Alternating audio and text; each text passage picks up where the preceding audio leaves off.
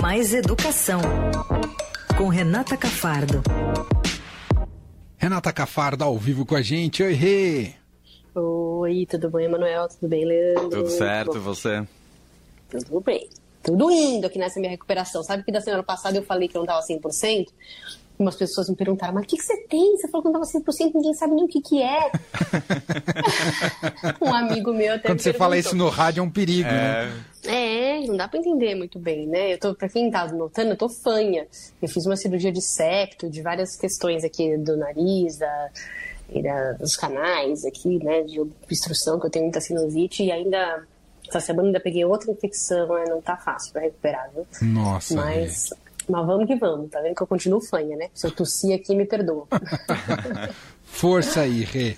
Bom, a gente está acompanhando esse, essa batalha para quem é que vai assumir o Ministério da Educação, a pasta da educação.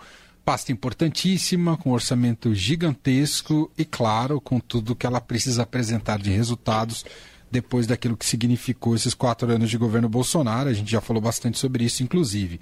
Parecia que tinha um consenso sobre a escolha da, da nova ministra, mas a coisa deu uma embaralhada, Renata? Deu uma embaralhada essa semana, né? A gente está acompanhando desde o começo da semana e deu uma embaralhada bem com o, o chefe, né, digamos, da Isolda, como parceiro e chefe dela no Ceará, que é o ex-governador Camilo Santana, hoje eleito senador pelo PT é, muito bem eleito, com 70% dos votos lá no Ceará, é, que, é, pelo que a gente apurou, em determinado momento, passou a se interessar por um ministério, né?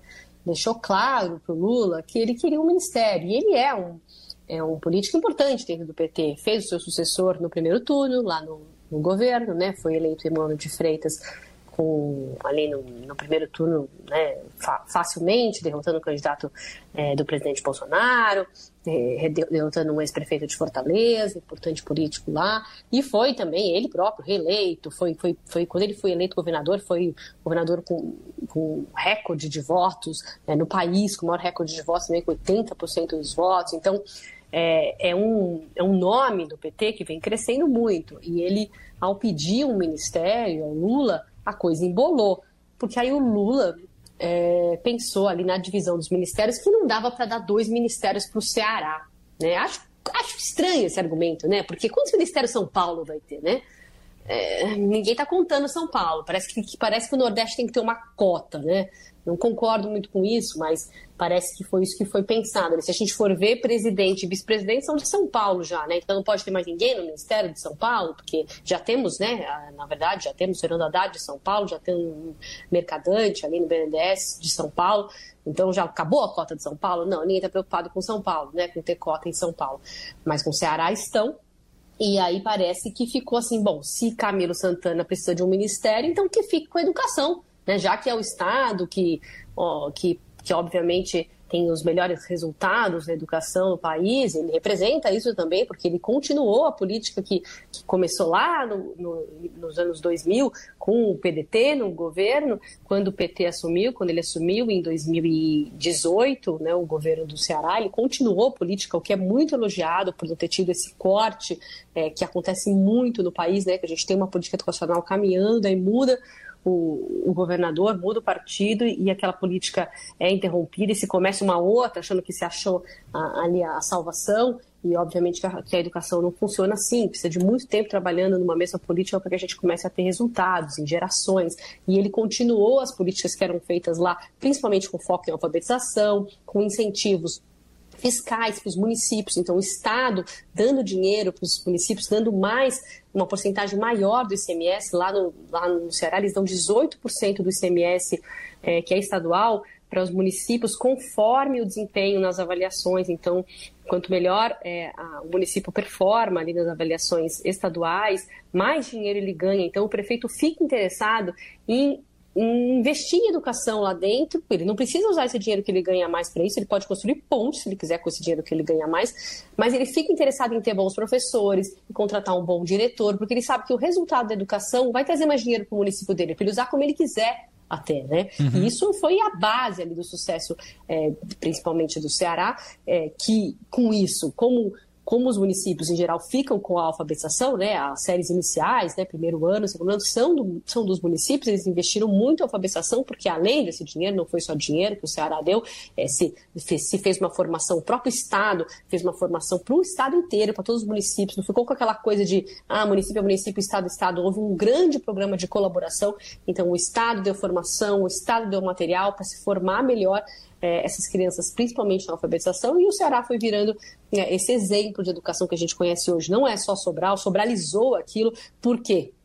Aí a gente vai falar da Isolda, né? A Isolda, que era secretária, que é nascida em Sobral, a Isolda Sela, que era a grande cotada para ser a ministra da Educação, ela era de Sobral, ela iniciou a política lá, ela virou secretária de Educação do Cid Gomes e depois ela virou a vice-governadora do Camilo Santana. E foi por dois mandatos, hoje ela é governadora justamente porque o Camilo saiu para se candidatar ao Senado, então por dois mandatos seguidos ela foi a vice-governadora e foi tida ali como uma mentora dessa área educacional e o Camilo o executor, que era o, o governador é, de fato. Eles investiram também muito nos últimos anos em ensino integral, então aumentando o tempo das, né, das crianças na escola e fazendo uma escola mais significativa, que é algo assim que no mundo inteiro é, é, se defende. Aqui no Brasil a gente tem em média as crianças ficando quatro horas na escola, né?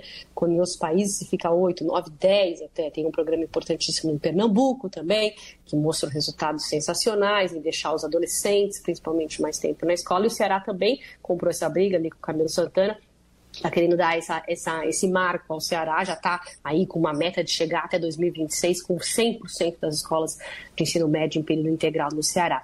Então ficou uma briga de amigos, né? Um fogo amigo, Nossa. aquela coisa de aquela coisa que era da Isolda, existe um apoio muito forte porque ela é uma gestora é, impecável, é, educacional, não há uma crítica, você não conhece, você não conhece alguém que a critique, tanto do ponto de vista é, pessoal, da sua gentileza, da forma como ela lida com as pessoas, sua humildade. Tanto é que agora, é, com o Camilo sendo cotado para ministro, ela está sendo cotada como a secretária de Educação Básica ali do Ministério, que seria aí a secretaria mais importante é, para lidar com essas questões, obviamente, da escola. A educação básica é do infantil ao médio, então, para lidar com as crianças, com os déficits de aprendizagem, todos os problemas que a gente viu nos últimos anos. Né? O MEC também cuida do ensino superior, é, mas o ensino superior acaba ficando é, é assim mais em, em, segundo plano neste momento que a gente está vivendo, né? no investimento que a gente precisa nas crianças.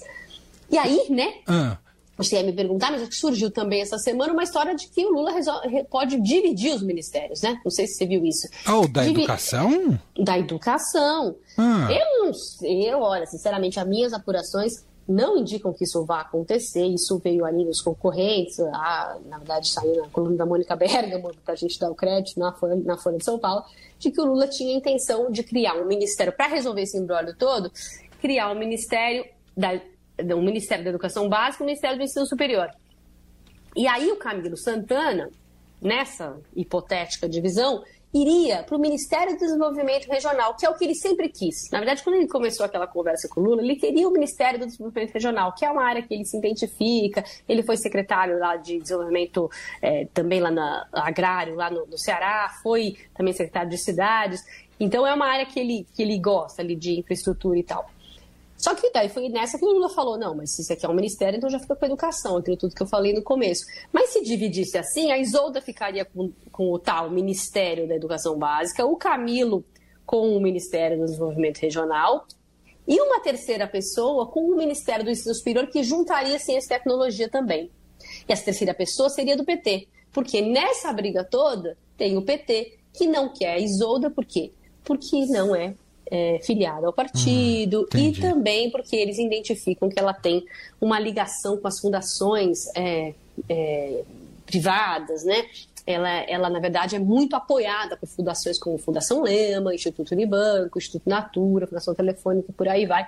São fundações ligadas a bancos ou a empresas privadas que apoiam a educação e que a gente, sendo justos aqui, ajudaram muito nesse período da pandemia, quando houve toda essa omissão no MEC. Foram elas que é, fizeram com que acontecesse o ensino remoto em, em, muitos municípios e estados brasileiros, porque apoiaram financeiramente e com, com, com técnicos para que, as, que as secretarias pudessem desenvolver é, a educação durante esse período, quando o MEC não ajudou em nenhum momento.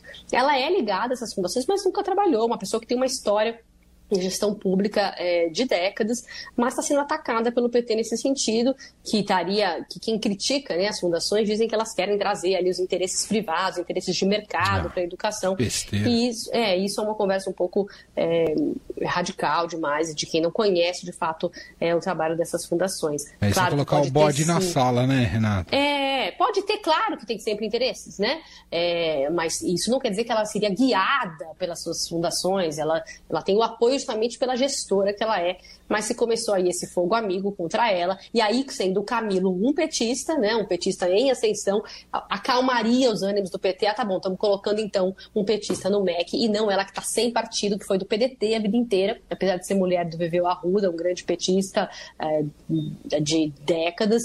É, ela é foi do PDT, brigou, teve briga lá no Senado, PT com o PDT, saiu do partido, hoje está sem partido mas não é petista. O PT não pode dizer que é, que é, que é seu ministério, né? Então o Lula tentou, tá tentando resolver desse jeito. Mas isso tudo ainda é tudo conversa de bastidor, tá? É, eu não consigo te dizer nem se vai ser mesmo o Camilo Santana. Hoje, agora aí, 5 e meia da tarde, eu apostaria que sim, que vai ser o Camilo Santana, mas não sei se vai ser anunciado tão rapidamente, porque pegou mal o fato dele estar, tá, de certa forma, tirando o ministério de uma mulher. Né? Lula ainda anunciou até agora uma mulher no ministério, está sendo muito cobrado por isso. O Ministério Social já estava certo com uma mulher muito competente e, e, na área educacional e estaria vindo ali um homem com, teoricamente, menos é, capacidade é, do ponto de vista educacional, digamos, né? não político, não de, uhum. não de qualquer outra área, tirando o lugar que seria de uma mulher. Né? Pegou mal, então está, a minha avaliação é que eles estão esperando a poeira baixar para anunciar o Camilo, anunciar talvez semana que vem, no máximo amanhã, que seria o fim da semana ou semana que vem, para ver se o pessoal esquece essa história de que o Ministério era da Isolda, mas é. a gente não vai esquecer não, né? Não. De antemão eu lamento. Havia uma grande expectativa de oxigenação nas escolhas do Lula e até aqui a gente tem visto muito mais um olhar para o retrovisor, para o passado e um passado bastante condenável em muitos dos casos, como caso do Mercadante do, no BNDES. Ah, e triste aí se, se de fato a Isolda acabar fora ah, do comando do Ministério da Educação. Vamos aguardar. Bom, vamos, vamos. E, e político ah, também, né? É. O que incomoda um pouco é ter essa visão Sim, política do MEC. Exato. Que o MEC precisa atender ali a interesses políticos, é, que não é o que o MEC precisa nesse momento, né? Deveria, a educação deveria estar acima disso, né? É, isso é lamentável, realmente. Muito bem. Renata Cafardo, nossa colunista aqui de toda quinta-feira com mais educação. Semana que vem já é escalas, é isso ou ela tá por aqui? Não, eu tô aqui tá ainda. por aqui. Ah, eu não vou estar tá por aqui, mas você vai falar com o Leandro e com o André, tá bom, Renata? Então, Feliz Natal para você já. Para você também.